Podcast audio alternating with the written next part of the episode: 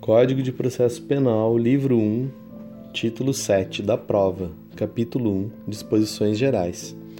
Artigo 155.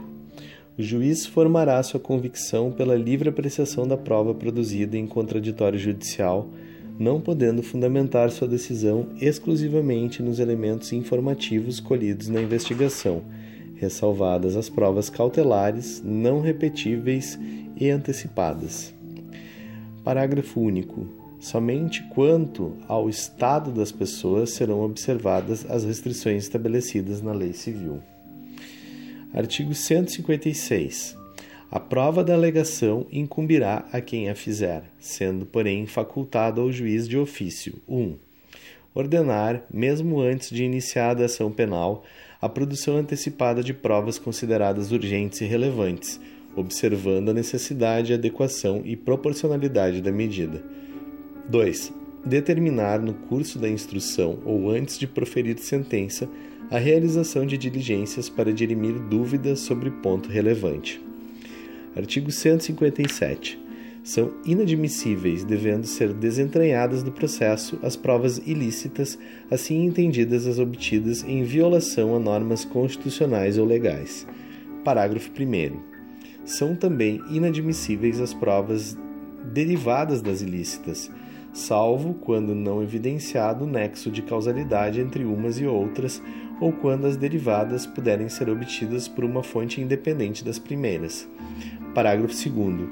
Considera-se fonte independente aquela que por si só, seguindo os trâmites típicos e de praxe, próprios da investigação ou instrução criminal, seria capaz de conduzir ao fato objeto da prova. Parágrafo 3. Preclusa a decisão de desentranhamento da prova declarada inadmissível, esta será inutilizada por decisão judicial, facultada às partes acompanhar o incidente. Parágrafo 4 vetado. Parágrafo 5 O juiz que conhecer do conteúdo da prova declarada inadmissível não poderá proferir a sentença ou acórdão. Capítulo 2 Do exame de corpo de delito, da cadeia de custódia e das perícias em geral. Artigo 158. Quando a infração deixar vestígios, será indispensável o exame de corpo de delito, direto ou indireto, não podendo supri-lo a confissão do acusado. Parágrafo único. Dar-se-á prioridade à realização do exame de corpo de delito quando se tratar de crime que envolva 1. Violência doméstica e familiar contra a mulher. 2. Violência contra criança, adolescente, idoso ou pessoa com deficiência. Artigo 158-A.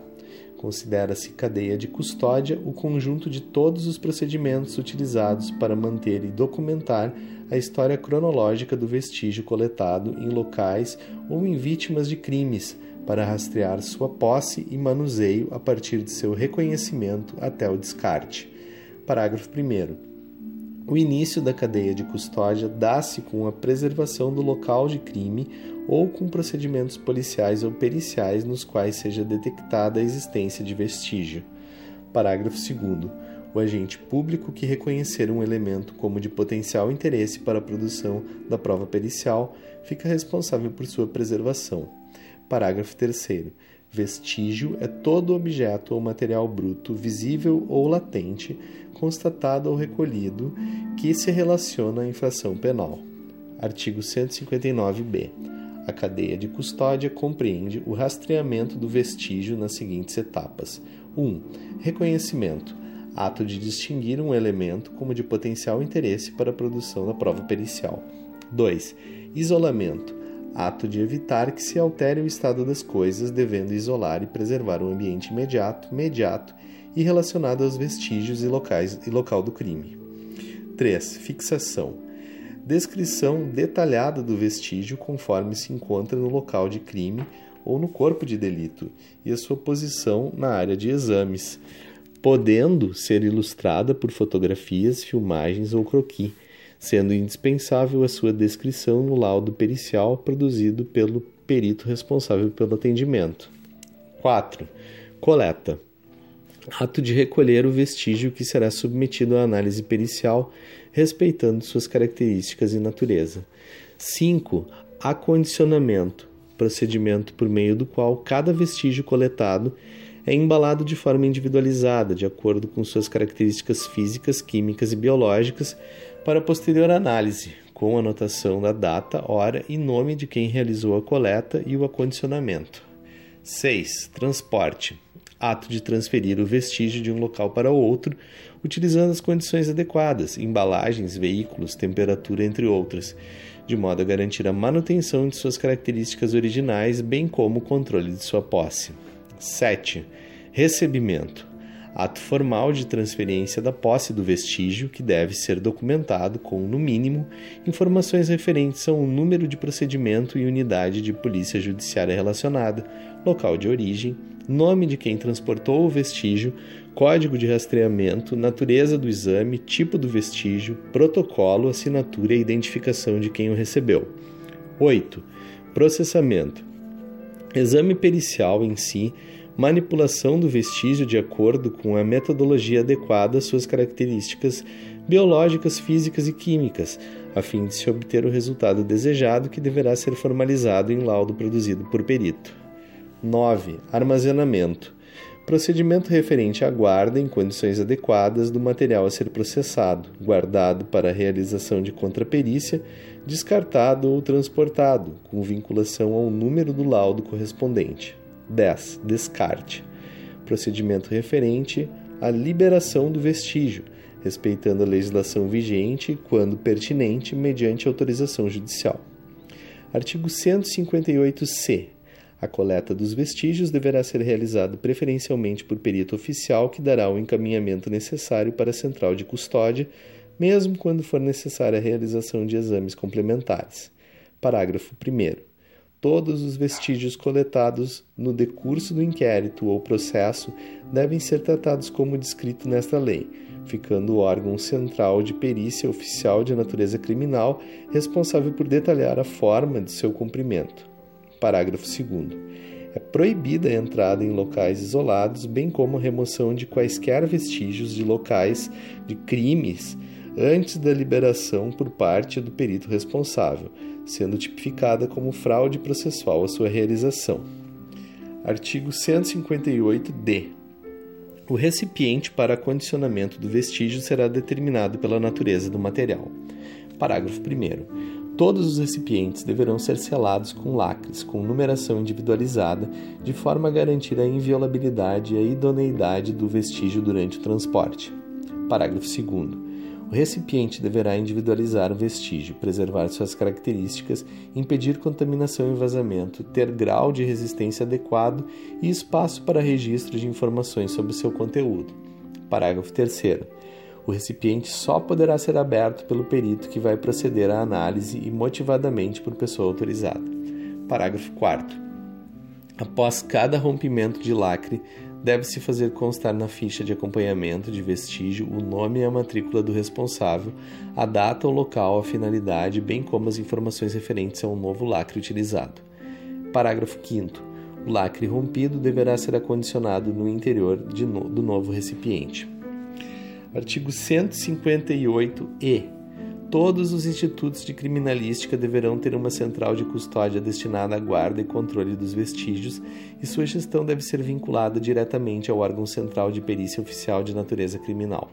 Parágrafo 1. Toda central de custódia deve possuir os serviços de protocolo, com local para conferência, recepção, devolução de materiais e documentos, possibilitando a seleção a classificação e a distribuição de materiais, devendo ser um espaço seguro e apresentar condições ambientais que não interfiram na característica do vestígio.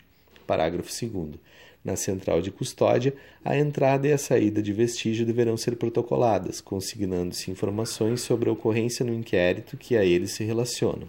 Parágrafo 3. Todas as pessoas que tiverem acesso ao vestígio armazenado deverão ser identificadas e deverão ser registradas a data e a hora do acesso. Parágrafo 4. Por ocasião da tramitação do vestígio armazenado, todas as ações deverão ser registradas, consignando-se a identificação do responsável pela tramitação, a destinação, a data e horário da ação. Artigo 158-F. Após a realização da perícia, o material deverá ser devolvido à central de custódia, devendo nela permanecer. Parágrafo único.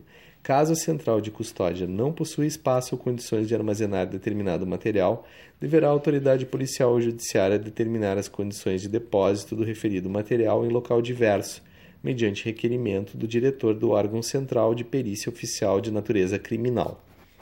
Artigo 159. O exame de corpo de delito e outras perícias serão realizados por perito oficial portador de diploma de curso superior. Parágrafo 1. Na falta de perito oficial, o exame será realizado por duas pessoas idôneas, portadoras de diploma de curso superior, preferencialmente na área específica, dentre as que tiverem habilitação técnica relacionada com a natureza do exame. Parágrafo 2. Os peritos não oficiais prestarão o compromisso de bem e fielmente desempenhar o encargo. Parágrafo 3. Serão facultadas ao Ministério Público, ao assistente de acusação, ao ofendido, ao querelante e ao acusado a formulação de quesitos e indicação de assistente técnico. Parágrafo 4. O assistente técnico atuará a partir de sua admissão pelo juiz e após a conclusão dos exames e elaboração do laudo pelos peritos oficiais, sendo as partes intimadas desta decisão. Parágrafo 5. Durante o curso do processo judicial é permitido às partes, quanto à perícia: 1. Um, requerer a oitiva dos peritos para esclarecerem a prova ou para responderem a quesitos desde que o mandado de intimação e os quesitos ou questões a serem esclarecidas sejam encaminhados com antecedência mínima de 10 dias, podendo apresentar as respostas em laudo complementar. 2. Indicar assistentes técnicos que poderão apresentar pareceres em prazo a ser fixado pelo juiz ou ser inquiridos em audiência. Parágrafo 6. Havendo requerimento das partes, o material probatório que serviu de base à perícia será disponibilizado no ambiente do órgão oficial que manterá sempre sua guarda e na presença de perito oficial para exame pelos assistentes, salvo se for impossível a sua conservação. Parágrafo 7. Tratando-se de perícia complexa que abranja mais de uma área de conhecimento especializado, poder-se-á designar a atuação de mais de um perito oficial e a parte indicar mais de um assistente técnico. Artigo 160. Os peritos elaborarão um laudo pericial onde descreverão minuciosamente o que examinarem e responderão aos quesitos formulados. Parágrafo único. O laudo pericial será elaborado no prazo máximo de 10 dias, podendo este prazo ser prorrogado em casos excepcionais a requerimento dos peritos. Artigo 161. O exame de corpo de delito poderá ser feito em qualquer dia e a qualquer hora. Artigo 162 a autópsia será feita pelo menos seis horas depois do óbito. Salvo se os peritos, pela evidência dos sinais de morte, julgarem que possa ser feita antes daquele prazo, o que declararão no auto. Parágrafo único. Nos casos de morte violenta, bastará o simples exame externo do cadáver quando não houver infração penal que apurar ou quando as lesões externas permitirem precisar a causa da morte e não houver necessidade de exame interno para verificação de alguma circunstância relevante. Artigo 163. Em caso de exumação para exame cadavérico, a autoridade providenciará para que, em dia e hora previamente marcados, se realize a diligência, da qual se lavrará auto circunstanciado. Parágrafo único. O administrador de cemitério público ou particular indicará o lugar da sepultura sob pena de desobediência. No caso de recusa ou de falta de quem indique a sepultura, ou de encontrar-se o cadáver em lugar não destinado a inumações, a autoridade procederá às pesquisas necessárias, o que tudo constará do auto. Artigo 164. Os cadáveres serão sempre fotografados na posição em que forem encontrados, bem como, na medida do possível, todas as lesões externas e vestígios deixados no local do crime.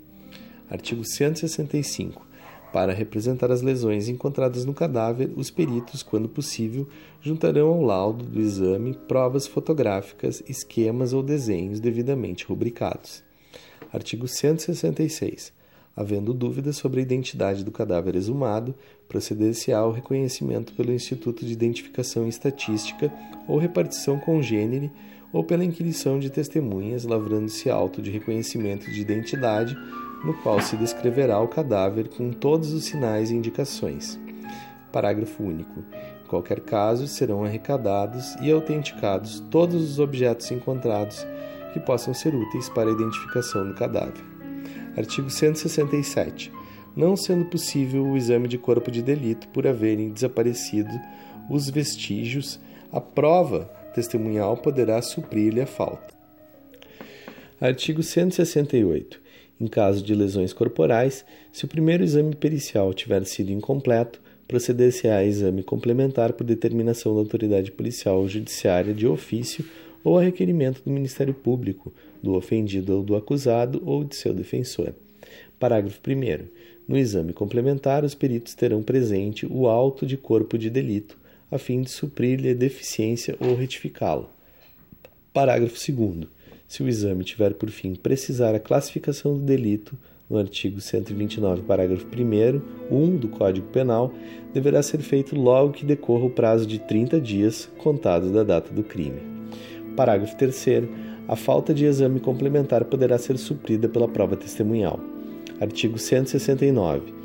Para o efeito de exame do local onde houver sido praticada a infração, a autoridade providenciará imediatamente para que não se altere o estado das coisas até a chegada dos peritos, que poderão instruir seus laudos com fotografias, desenhos ou esquemas elucidativos. Parágrafo único. Os peritos registrarão no laudo as alterações do estado das coisas e discutirão no relatório as consequências dessas alterações na dinâmica dos fatos. Artigo 170. Nas perícias de laboratório, os peritos guardarão material suficiente para a eventualidade de nova perícia.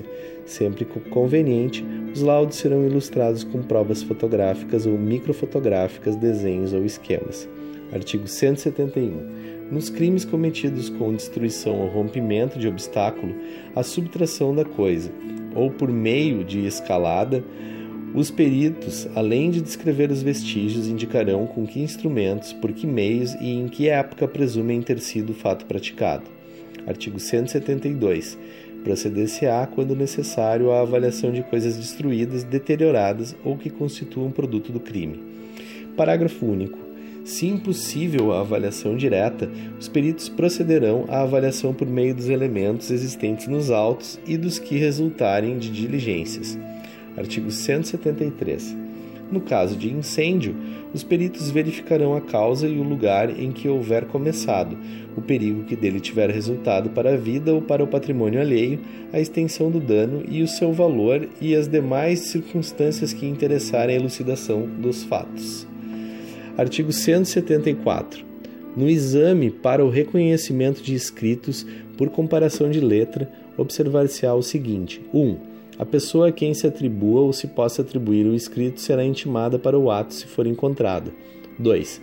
Para comparação, poderão servir quaisquer documentos que a dita pessoa reconhecer ou já tiverem sido judicialmente reconhecidos como de seu punho ou sobre cuja autenticidade não houver dúvida. 3. A autoridade, quando necessário, requisitará para o exame os documentos que existirem em arquivos ou estabelecimentos públicos, ou nestes realizará a diligência se daí não puderem ser retirados. 4. Quando não houver escritos para comparação ou forem insuficientes os exibidos, a autoridade mandará que a pessoa escreva o que lhe for ditado. Se estiver ausente a pessoa, mas em lugar certo, esta última diligência poderá ser feita por precatória, em que se consignarão as palavras que a pessoa será intimada a escrever. Artigo 175. Serão sujeitos a exame os instrumentos empregados para a prática da infração, a fim de se lhes verificar a natureza e eficiência.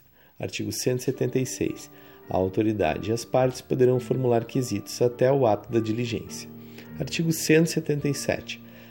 No exame por, no exame por precatória, a nomeação dos peritos far-se-á no juízo de precado, havendo, porém, no caso de ação privada, acordo das partes, essa nomeação poderá ser feita pelo juiz deprecante.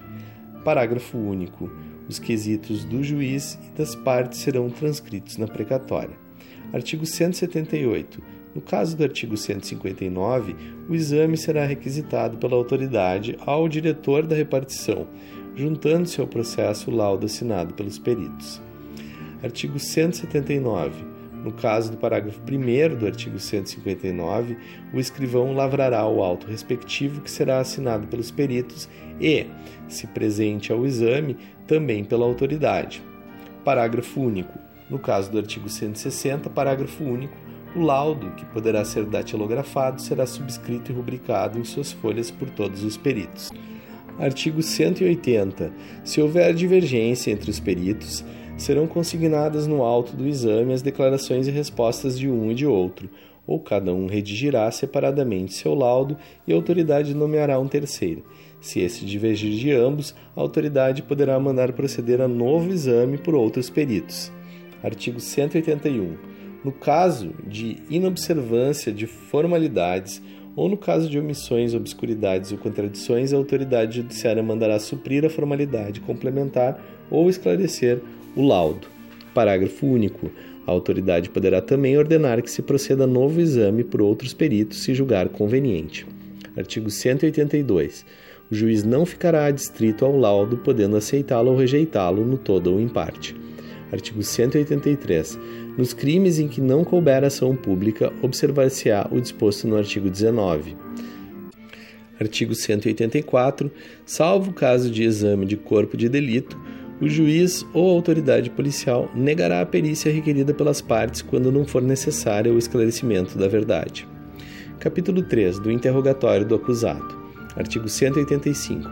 O acusado que comparecer perante a autoridade judiciária no curso do processo penal será qualificado e interrogado na presença de seu defensor constituído ou nomeado.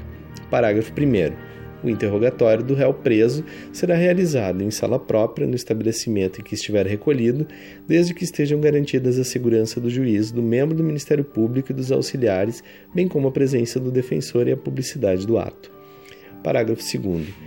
Excepcionalmente, o juiz, por decisão fundamentada, de ofício ou requerimento das partes, poderá realizar o interrogatório do réu preso por sistema de videoconferência ou outro recurso tecnológico de transmissão de sons e imagens em tempo real desde que a medida seja necessária para atender a uma das seguintes finalidades: 1. Um, prevenir risco à segurança pública quando exista fundado suspeito de que o preso integre organização criminosa ou de que, por outra razão, possa fugir durante o deslocamento. 2. Viabilizar a participação do réu no referido ato processual quando haja relevante dificuldade para seu comparecimento em juízo por enfermidade ou outra circunstância pessoal. 3 impedir a influência do réu no ânimo de testemunha ou da vítima, desde que não seja possível colher o depoimento destas por videoconferência nos termos do artigo 217 deste Código. 4. Responder a gravíssima questão de ordem pública. Parágrafo 3. Da decisão que determinar a realização de interrogatório por videoconferência, as partes serão intimadas com 10 dias de antecedência. Parágrafo 4. Antes do interrogatório por videoconferência, o preso poderá acompanhar, pelo mesmo sistema tecnológico, a realização de todos os atos da audiência única de instrução e julgamento, de que trata os artigos 400, 411 e 531 desse Código. Parágrafo 5. Em qualquer modalidade de interrogatório, o juiz garantirá ao réu o direito de entrevista prévia reservada com seu defensor. Se realizado por videoconferência, fica também garantido o acesso a canais telefônicos reservados para comunicação entre o defensor que esteja no presídio e o advogado presente na sala de audiência do fórum, e entre este e o preso.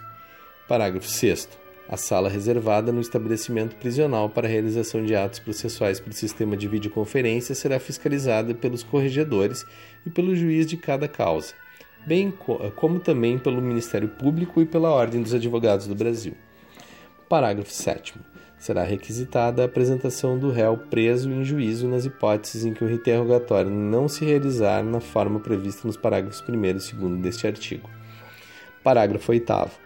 Aplica-se o disposto nos parágrafos 2, 3, 4 e 5 deste artigo no que couber a realização de outros atos processuais que dependam da participação de pessoa que esteja presa, como a cariação, reconhecimento de pessoas e coisas e inquirição de testemunha ou tomada de declaração do declarações do ofendido.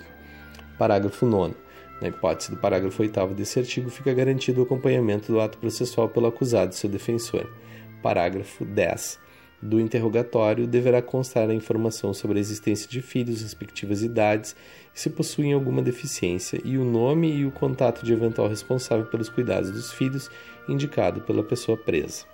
Artigo 186 depois de devidamente qualificado e cientificado do inteiro teor da acusação, o acusado será informado pelo juiz antes de iniciar o interrogatório do seu direito de permanecer calado e de não responder perguntas que lhe forem formuladas.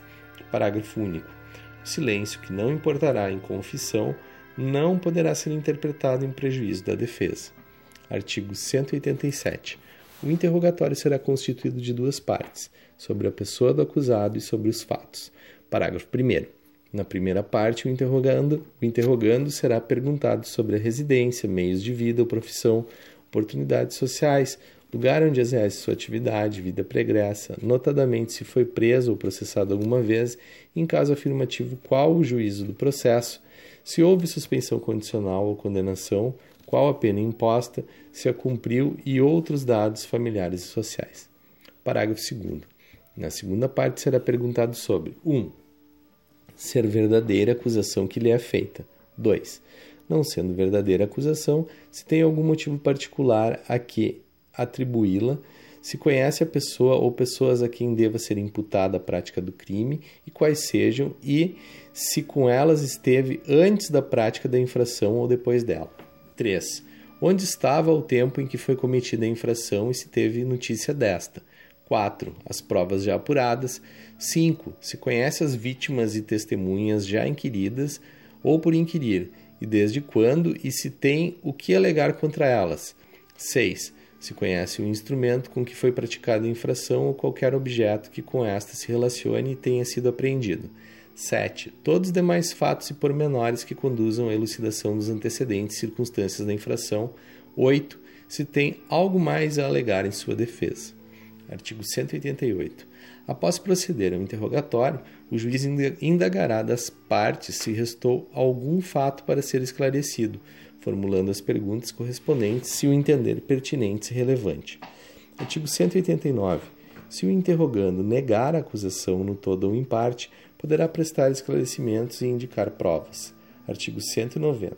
Se confessar a autoria, será perguntado sobre os motivos e circunstâncias do fato e se outras pessoas concorreram para a infração e quais sejam. Artigo 191. Havendo mais de um acusado, serão interrogados separadamente. Artigo 192. O interrogatório do mudo, do surdo ou do surdo-mudo será feito pela forma seguinte: 1. Um, o surdo serão, ao surdo serão apresentadas por escrito as perguntas que ele responderá oralmente. 2. Ao mudo, as perguntas serão feitas oralmente, respondendo-as por escrito. 3. Ao surdo-mudo, as perguntas serão formuladas por escrito e, do mesmo modo, dará as respostas. Parágrafo único. Caso o interrogando não saiba ler ou escrever, intervirá no ato como intérprete e, sob compromisso, pessoa habilitada a entendê-lo. Artigo 193. Quando o interrogando não falar a língua nacional, o interrogatório será feito por meio de intérprete. 194 revogado. 195. Se o interrogado não souber escrever, não puder ou não quiser assinar, tal fato será consignado no termo. Artigo 196. A todo tempo, o juiz poderá proceder a novo interrogatório de ofício ou a pedido fundamentado de qualquer das partes. Capítulo 4 da Confissão. O valor da confissão se aferirá pelos critérios adotados para os outros elementos de prova, e para sua apreciação, o juiz deverá confrontá-la com as demais provas do processo, verificando se entre ela e estas existe compatibilidade ou concordância. Artigo 198. O silêncio do acusado não importará a confissão, mas poderá constituir elemento para a formação do convencimento do juiz. Artigo 199. A confissão, quando feita fora do interrogatório, será tomada por termo nos autos, observado disposto no artigo 195. Artigo 200. A confissão será divisível e retratável, sem prejuízo do livre convencimento do juiz, fundado no exame das provas em conjunto. Capítulo 5 do ofendido. Artigo 201. Sempre que possível, o ofendido será qualificado e perguntado sobre as circunstâncias da infração, quem seja ou presuma ser o seu autor, as provas que possa indicar, tomando-se por termo as suas declarações. Parágrafo 1. Se, intimado para esse fim, deixar de comparecer sem motivo justo, o ofendido poderá ser conduzido à presença da autoridade. Parágrafo 2. O ofendido será comunicado dos atos processuais relativos ao ingresso e à saída do acusado da prisão, a designação de data para audiência e a sentença e respectivos acórdãos que o mantenham ou modifiquem. Parágrafo 3. As comunicações ao ofendido deverão ser feitas no endereço por ele indicado, admitindo-se por opção do ofendido o uso de meio eletrônico. Parágrafo 4. Antes do início da audiência e durante sua realização, será reservado espaço separado para o ofendido. Parágrafo 5. Se o juiz entender necessário, poderá encaminhar o ofendido para atendimento multidisciplinar, especialmente nas áreas psicossocial, de assistência jurídica e de saúde, a expensas do ofensor ou do Estado. Parágrafo 6. O juiz tomará as providências necessárias à preservação da intimidade, vida privada, honra e imagem do ofendido, podendo inclusive determinar o segredo de justiça em relação aos dados, depoimentos e outras informações constantes dos autos a seu respeito, para evitar sua exposição aos meios de comunicação. Capítulo 6 das Testemunhas. Artigo 202. Toda pessoa poderá ser testemunha. Artigo 203. A testemunha fará, sob palavra de honra, a promessa de dizer a verdade de que, do que souber e lhe for perguntado, devendo declarar seu nome, sua idade, seu estado e sua residência, sua profissão, lugar onde exerce sua atividade, se é parente e em que grau de alguma das partes, ou quais suas relações com qualquer delas, e relatar o que souber, explicando sempre as razões de sua ciência ou as circunstâncias pelas quais possa avaliar-se de sua credibilidade. Artigo 204. O depoimento será prestado oralmente, não sendo permitido a testemunha trazê-lo por escrito. Parágrafo único. Não será vedada a testemunha, entretanto, breve consulta a apontamentos. Artigo 205. Se ocorrer dúvida sobre a identidade da testemunha, o juiz procederá à verificação pelos meios ao seu alcance, podendo, entretanto, tomar-lhe o depoimento desde logo. Artigo 206. A testemunha não poderá eximir-se da obrigação de depor. Poderão, entretanto, recusar-se a fazê-lo o ascendente ou descendente, o afim em linha reta, o cônjuge, ainda que desquitado, o irmão e o pai, e a mãe ou o filho adotivo do acusado, salvo quando não for possível, por outro modo, obter-se ou integrar-se à prova do fato e de suas circunstâncias. Artigo 207. São proibidas de depor as pessoas que, em razão de função, ministério, ofício ou profissão, devam guardar segredo, salvo se, desobrigadas pela parte interessada, quiserem dar o seu testemunho. Artigo 208. Não se deferirá o compromisso a que alude o artigo 203 aos doentes e deficientes mentais e aos menores de 14 anos, nem as pessoas a que se refere o artigo 206. Artigo 209. O juiz, quando julgar necessário, poderá ouvir outras testemunhas além das indicadas pelas partes. Parágrafo 1. Se ao juiz parecer conveniente, serão ouvidas as pessoas a que as testemunhas se referirem. Parágrafo 2. Não será computada como testemunha a pessoa que nada souber que interesse a decisão da causa. Artigo 210. As testemunhas serão inquiridas cada uma de per si, de modo que umas não saibam nem ouçam os depoimentos das outras, devendo o juiz adverti-las das penas combinadas ao falso testemunho. Parágrafo único. Antes do início da audiência e durante sua realização serão reservados espaços separados para a garantia da incomunicabilidade das testemunhas. Artigo 211. Se o juiz, ao pronunciar a sentença final, reconhecer que alguma testemunha fez afirmação falsa, calou ou negou a verdade, remeterá cópia do depoimento à autoridade policial para instauração de inquérito. Parágrafo único.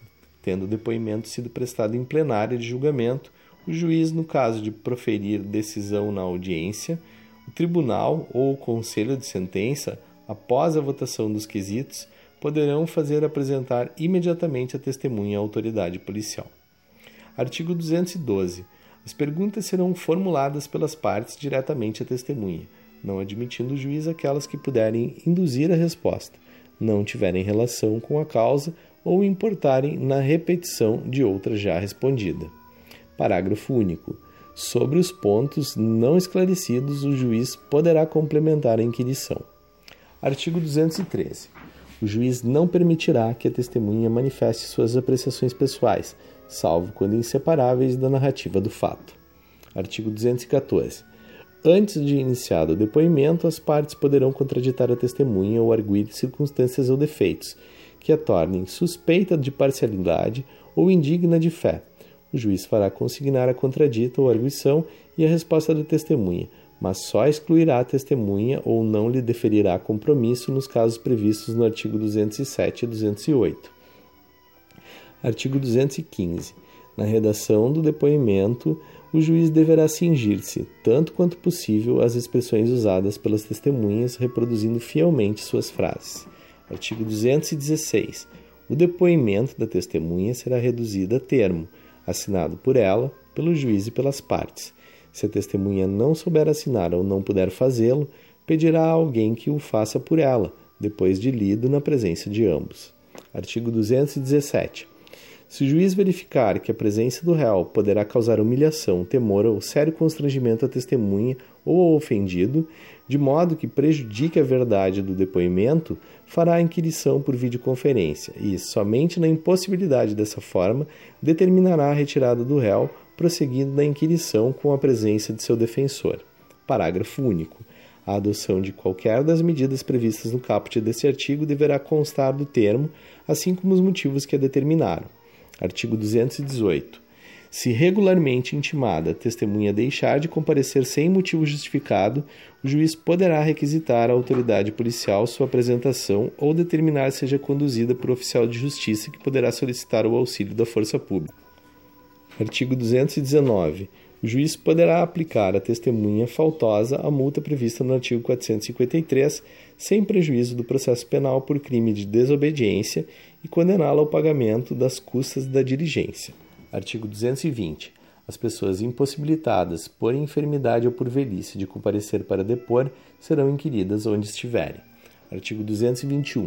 O presidente ou vice-presidente da República, os senadores e deputados federais, ministros de Estado, governadores de estados e territórios, secretários de Estado, prefeitos do Distrito Federal e dos municípios, deputados das Assembleias Legislativas Estaduais, membros do Poder Judiciário, ministros e juízes dos Tribunais de Contas da União, Estados e Distrito Federal, bem como os do Tribunal Marítimo, serão inquiridos em local, dia e hora previamente ajustados entre eles e o juiz.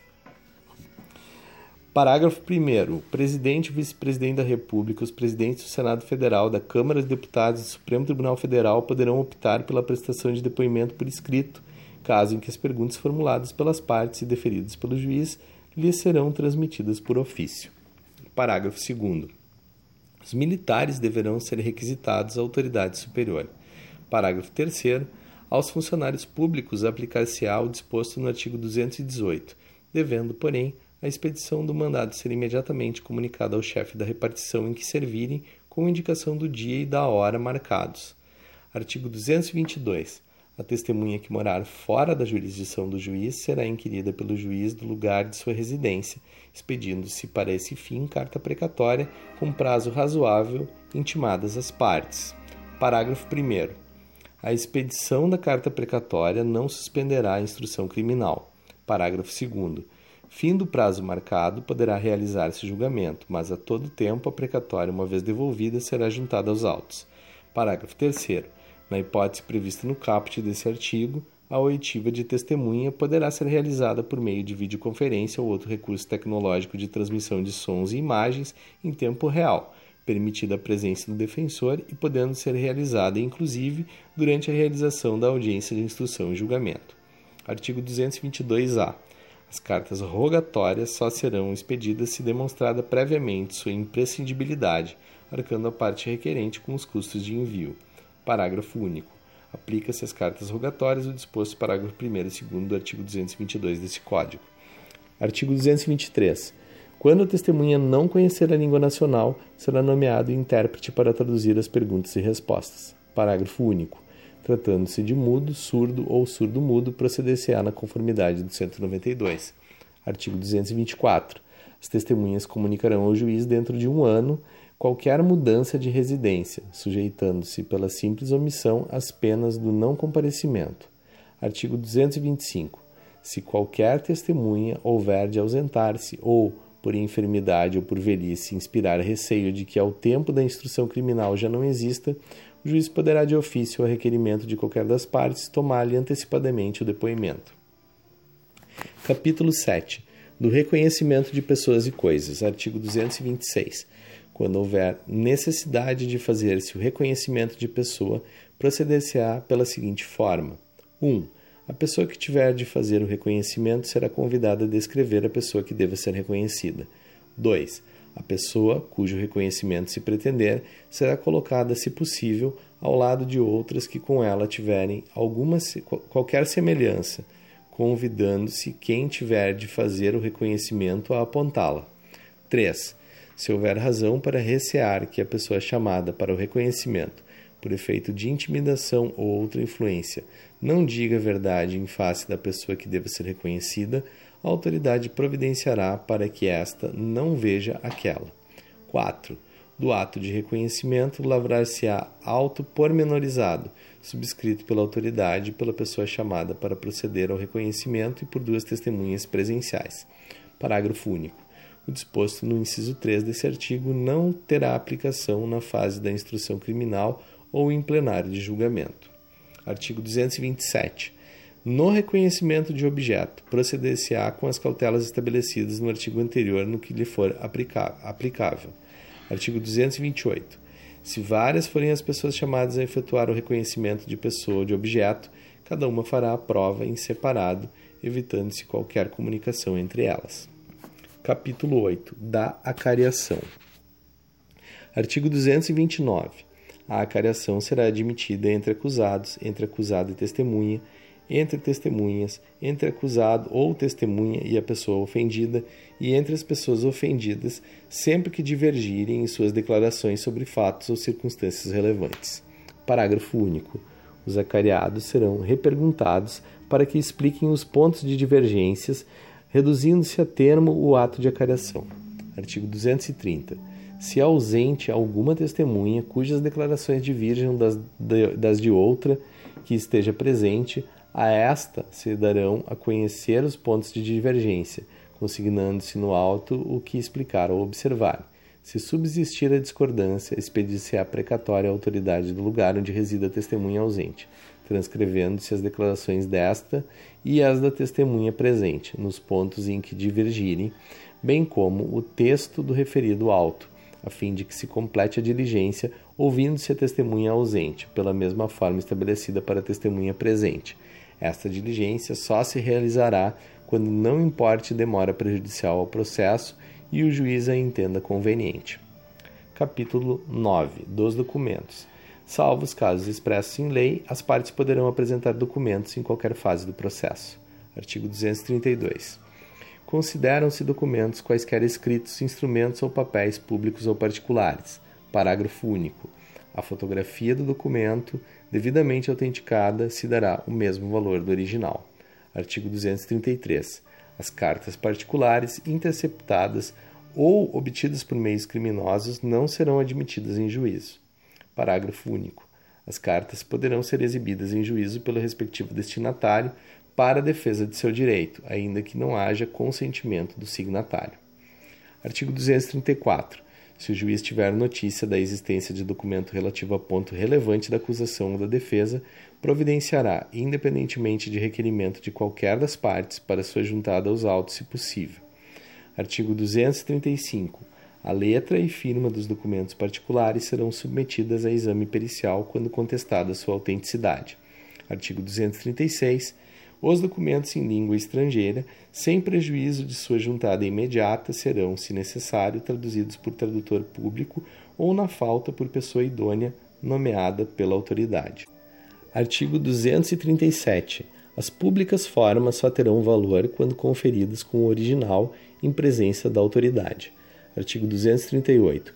Os documentos originais, juntos a processo findo, quando não exista motivo relevante que justifique a sua conservação nos autos, poderão, mediante requerimento e ouvido do Ministério Público, ser entregues à parte que os produziu, ficando traslado nos autos. Capítulo 10. Dos indícios. Artigo 239. Considera-se indício a circunstância conhecida e provada que, tendo relação com o fato, autorize por indução concluir-se a existência de outra ou outras circunstâncias. Capítulo 11 da busca e da apreensão. Artigo 240. A busca será domiciliar ou pessoal. Parágrafo 1. Proceder-se-á a busca domiciliar quando fundadas razões a autorizarem para a. prender criminosos, b. apreender coisas achadas ou obtidas por meios criminosos, c. apreender instrumentos de falsificação ou de contrafação e objetos falsificados ou contrafeitos, d apreender armas e munições e instrumentos utilizados na prática de crime ou destinados a fim delituoso. E. Descobrir objetos necessários à prova de infração ou à defesa do réu. F. Apreender cartas, abertas ou não, destinadas ao acusado ou em seu poder, quando haja suspeita de que o conhecimento de seu conteúdo possa ser útil à elucidação do fato. G. Apreender pessoas vítimas de crimes. H colher qualquer elemento de convicção.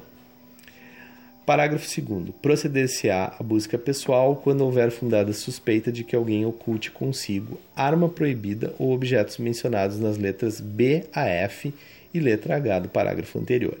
Artigo 241. Quando a própria autoridade policial ou judiciária não a realizar pessoalmente, a busca domiciliar deverá ser precedida da expedição de mandado. Artigo 242. A busca poderá ser determinada de ofício ou a requerimento de qualquer das partes. Artigo 243.